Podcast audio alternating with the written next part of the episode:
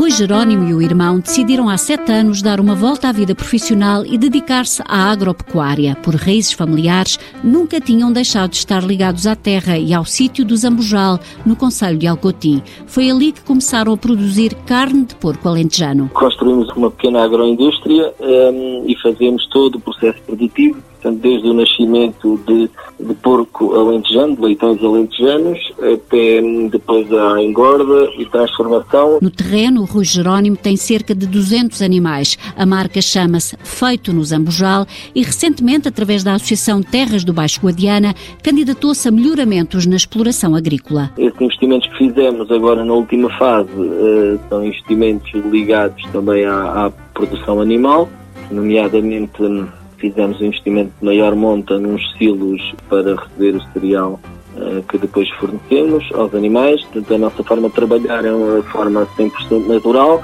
e os animais também são criados de uma forma natural, vivem em cercas à solta, portanto com espaço e, e são alimentados uh, somente a cereais e restos de horta e alimentos naturais. A carne, os enchidos, o presunto são feitos na fábrica na Serra Algarvia, no sítio do Zambujal. No local já viveram outrora cerca de 100 pessoas, hoje não tem mais de 15.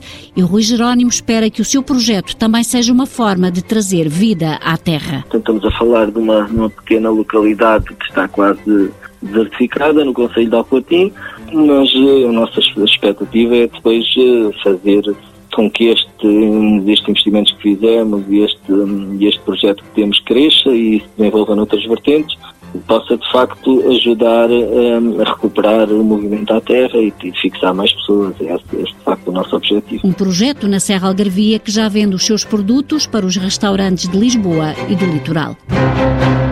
Projeto cofinanciado pela União Europeia ao abrigo do Fundo Europeu Agrícola para o Desenvolvimento Rural. A Europa investe nas zonas rurais.